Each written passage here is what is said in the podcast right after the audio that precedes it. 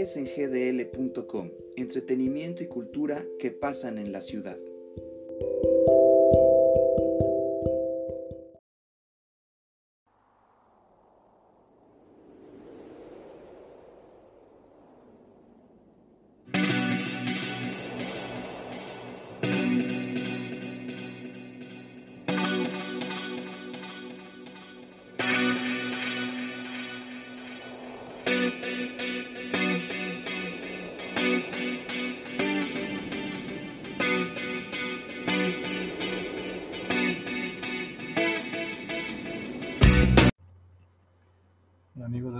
¿Cómo están? Espero que bien. ¿Qué les pareció este intro que tuvimos para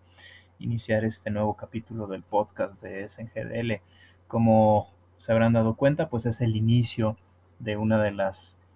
quizá canciones más famosas de Héroes del Silencio. Se trata de Entre dos Tierras y pues bueno, es para platicar en esta ocasión del eh, documental que se estrenó recientemente, el 23 de abril, si mal no recuerdo, en Netflix,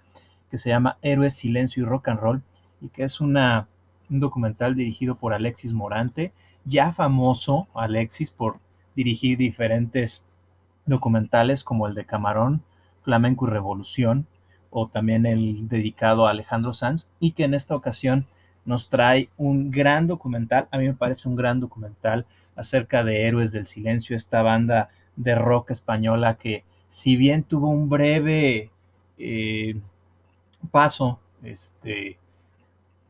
por México, este, no tuvo tantos discos como otras bandas, sí fue una de las bandas más influyentes del rock en español y que aún hoy, hoy en día sigue generando diferentes reacciones de odio, de, de amor, de, este, de nostalgia, de recuerdo, pero que sin duda no deja indiferentes a ninguno de nosotros. Pues bien, este documental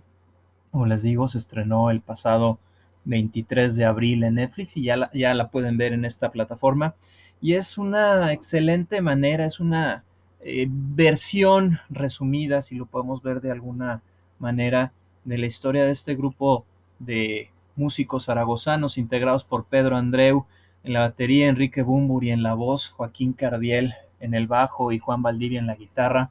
y que posteriormente se integró Alan Boguslavski dentro de la formación y que a pesar de, todo este el tiempo en el que estuvo, porque si bien empezaron en 1984 en Zaragoza, terminaron en 1996, después de una gira bastante caótica para ellos mismos y que después se reunieron en 2007 para ofrecer una gira pequeña de conciertos como recuerdo, como despedida eh, a este, esta serie de de andanzas en las que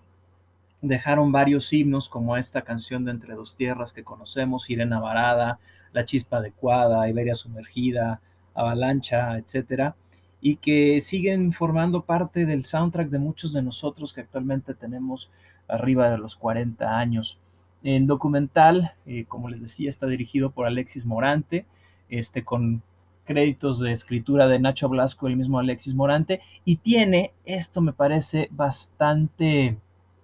valioso dentro de este documental, una serie de materiales de archivo que nos muestran a unos jovencísimos héroes del silencio cuando empezaban en, su Zaragoza natal. Eh, de hecho, nos muestran cómo empezaron en diferentes formaciones, en diferentes grupos, tanto Enrique Bumburi como Juan Valdivia, como Joaquín y como Pedro, eh, empezaron en diferentes formaciones y empezaron a darse a notar en los diferentes festivales de rock, en las diferentes tocadas que se daban en su, en su ciudad natal, y desde ahí se empieza a notar un poco el carácter que iba a distinguir a, esta banda eh, de rock, especialmente por parte de, Enrique Bumburi, quien eh, puede caer bien, puede caer mal, pero les digo también como la banda nunca nos deja indiferentes a ninguno de nosotros.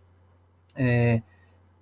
a través de diferentes materiales de archivo, en donde, como les digo, se ve bastante jóvenes este, eh, los integrantes de la banda, nos van dando un recorrido de no más de hora y media por los 12 años que duró eh, el grupo, este, y cómo fueron algunas de sus influencias, cómo fue que llegaron a ser producidos por Phil Manzanera, este, como el último disco que fue producido eh, por gente relacionada con Pink Floyd, eh, las separaciones que se fueron dando, ellos mismos reconocen que, fue caótica toda esta gira, que tuvo que haber un momento en el que tuvieron que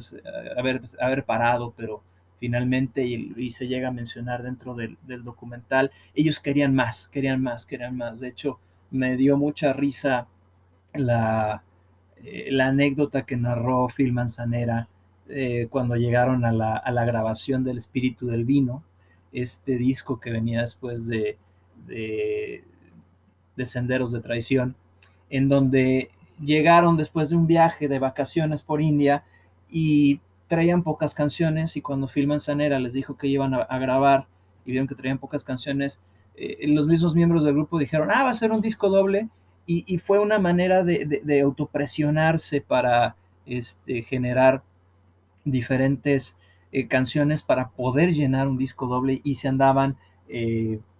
como les diré, presionando entre ellos mismos, este, poniendo la vara muy alta para ellos, eh, presionarse, acicatearse y, lanzar este, este disco de donde salen temas como El Camino del Exceso, Sirena Varada, etc. En los materiales de archivo que, nos muestran se ven momentos de intimidad del grupo, se ve este, momentos un poco salidos de tono dentro de, su proceso de, composición, pero también otra cosa que, me llama mucho la atención y que me, parece muy interesante es que vienen las voces de, los cuatro integrantes, no se escatimó en esfuerzos, se ve la voz de Bumburi, se, escucha la voz de Bumburi este, actualmente. Eh, tenemos a Pedro, tenemos a Juan. Juan, quien desgraciadamente por una enfermedad este, en sus manos empezó a dejar de, tocar la guitarra este, y tuvo que replantearse pertenecer a la banda, este, incluso en la última gira eh, tuvo ese tipo de, problemas. Eh, comenta que por mismas eh, situaciones egoístas, por mismas situaciones de cada quien ver por su, propio lado, dejan de, de, importarse como, como personas, sino más bien pensar en el grupo. Eh, Alexis hace un excelente trabajo de acercamiento con todos y cada uno de ellos. Se ve la personalidad de, de los miembros de la banda. Este, recuerdan, por ejemplo, cómo este, fueron producidos en un inicio por este, el responsable de Ole Ole y cómo la disquera no los, no los peló porque los, los veían como un, una banda de, de, de, canción de verano, una banda eh, prefabricada, de hecho decían que eran banda de peluquería porque iban siempre muy montados, muy, este, muy eh, producidos, que era, ellos sentían, la, la, prensa especializada sentía que eso les restaba originalidad. Y pues todo este viaje eh, lo podemos disfrutar, les digo, en hora y media dentro de este documental. Y lo mejor es que posteriormente eh, la banda sacó un disco con todas las canciones que se incluyen dentro de este, de este documental. Y hay una parte muy interesante en donde Juan explica cómo es que surge el intro de Entre dos Tierras, canción que les abrió las puertas en Alemania cuando quisieron inter internacionalizarse. Esa fue la canción más famosa con la que ellos la rompieron en Alemania, la rompieron en Suiza. Y entonces recuerda Juan cómo eh, utilizando un efecto de eco empezó a generar esta intro que ya es representativa de la carrera de Héroes del Silencio. Y mismo Phil Manzanera le decía, ¿por qué no se me ocurrió a mí esta, esta, esta canción? Hablando de Phil Manzanera, eh, es bastante llamativo el recuerdo que tiene de cómo conoció a los héroes eh, en un festival en, en España porque ese día, eh, cuando los conoció, cuando los vio y que les gustó, le gustó la banda, este, vio, o, bueno, fue el día en que iniciaba la guerra del Golfo, este, una de las primeras guerras del Golfo este, en Irak, y debido a eso los aviones no salían de, de Madrid hacia Inglaterra, y justo en ese día le avisan que su madre está a punto de morir, y por no poder viajar a, a Londres, él no ve él no se puede despedir de su madre. Entonces, esa, esa coincidencia, ¿no? De conocer a Héroes del Silencio, decidir producirles y, la muerte de su madre lo dejó marcado por vida. Incluso se nota la emoción este, se nota cierta tristeza en su, en, su manera de hablar eh, al momento de entrevistar a Phil Manzanera sobre este, este asunto. También, por ejemplo, se recuerda eh, una de las exigencias que tenía eh, Enrique Bumburi al momento de grabar era que sonaran ellos como suenan en vivo y eso fue algo que les dio Phil Manzanera en sus, primeras, en sus producciones y eso permitió que la banda pusiera sus, eh, los puntos sobre las IES. De hecho, otra cuestión que tiene la banda eh, al momento de, empezar y que lo comentan en el, en el video es que ellos querían ser famosos, ellos querían tocar, pero ellos no querían salir de, su Zaragoza natal y era una de las condiciones que le ponían a las diferentes disqueras, eh, que era quedarse a vivir en Zaragoza, no irse a vivir a Madrid, no irse a vivir a otra ciudad. Y finalmente eso es algo que termina marcando a la banda. Eh, sus ambiciones, sus sueños, sus deseos, los van marcando, pero también los van marcando sus eh, filias, sus fobias, y, se muestra bastante bien en este, en este documental. A mí en lo personal me gustó muchísimo, soy fan de Héroes del Silencio, lo reconozco. Mm, si no eres fan, no creo que te guste tanto, pero te puede llamar la atención la forma en la que está contado. Eh, de, va cronológicamente desde 1984 haciendo un recuento de lo que es eh, la movida musical, no solo en España, sino también, por ejemplo, en Zaragoza, este, cómo llega eh, su manager Pito, este, que era un cantante de, la movida madrileña, y los fue llevando de cierta manera hasta el momento en el que los excesos terminaron por empezar a separar a la banda y al, representante.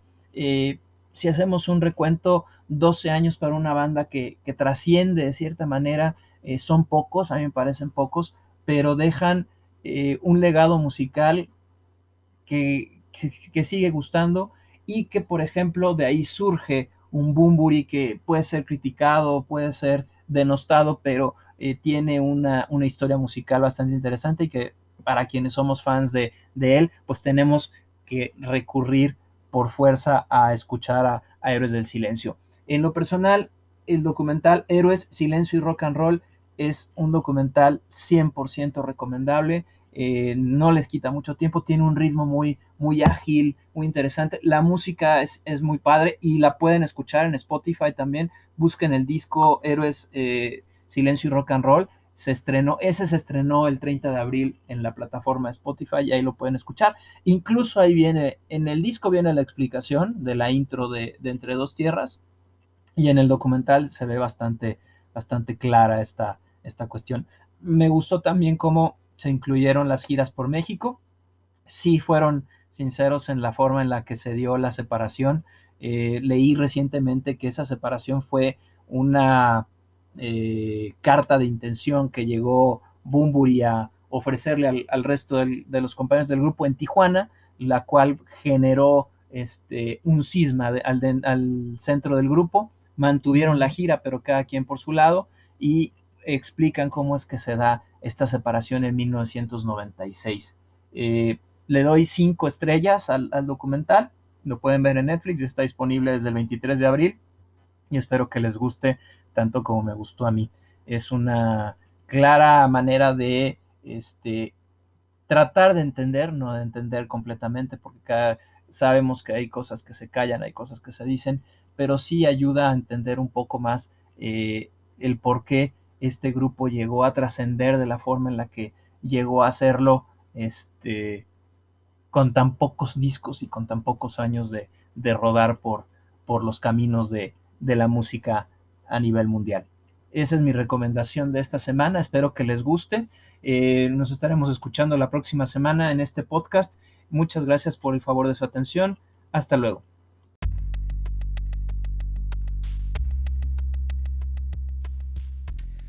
SGDL.com es dirigido y realizado por José Armando García.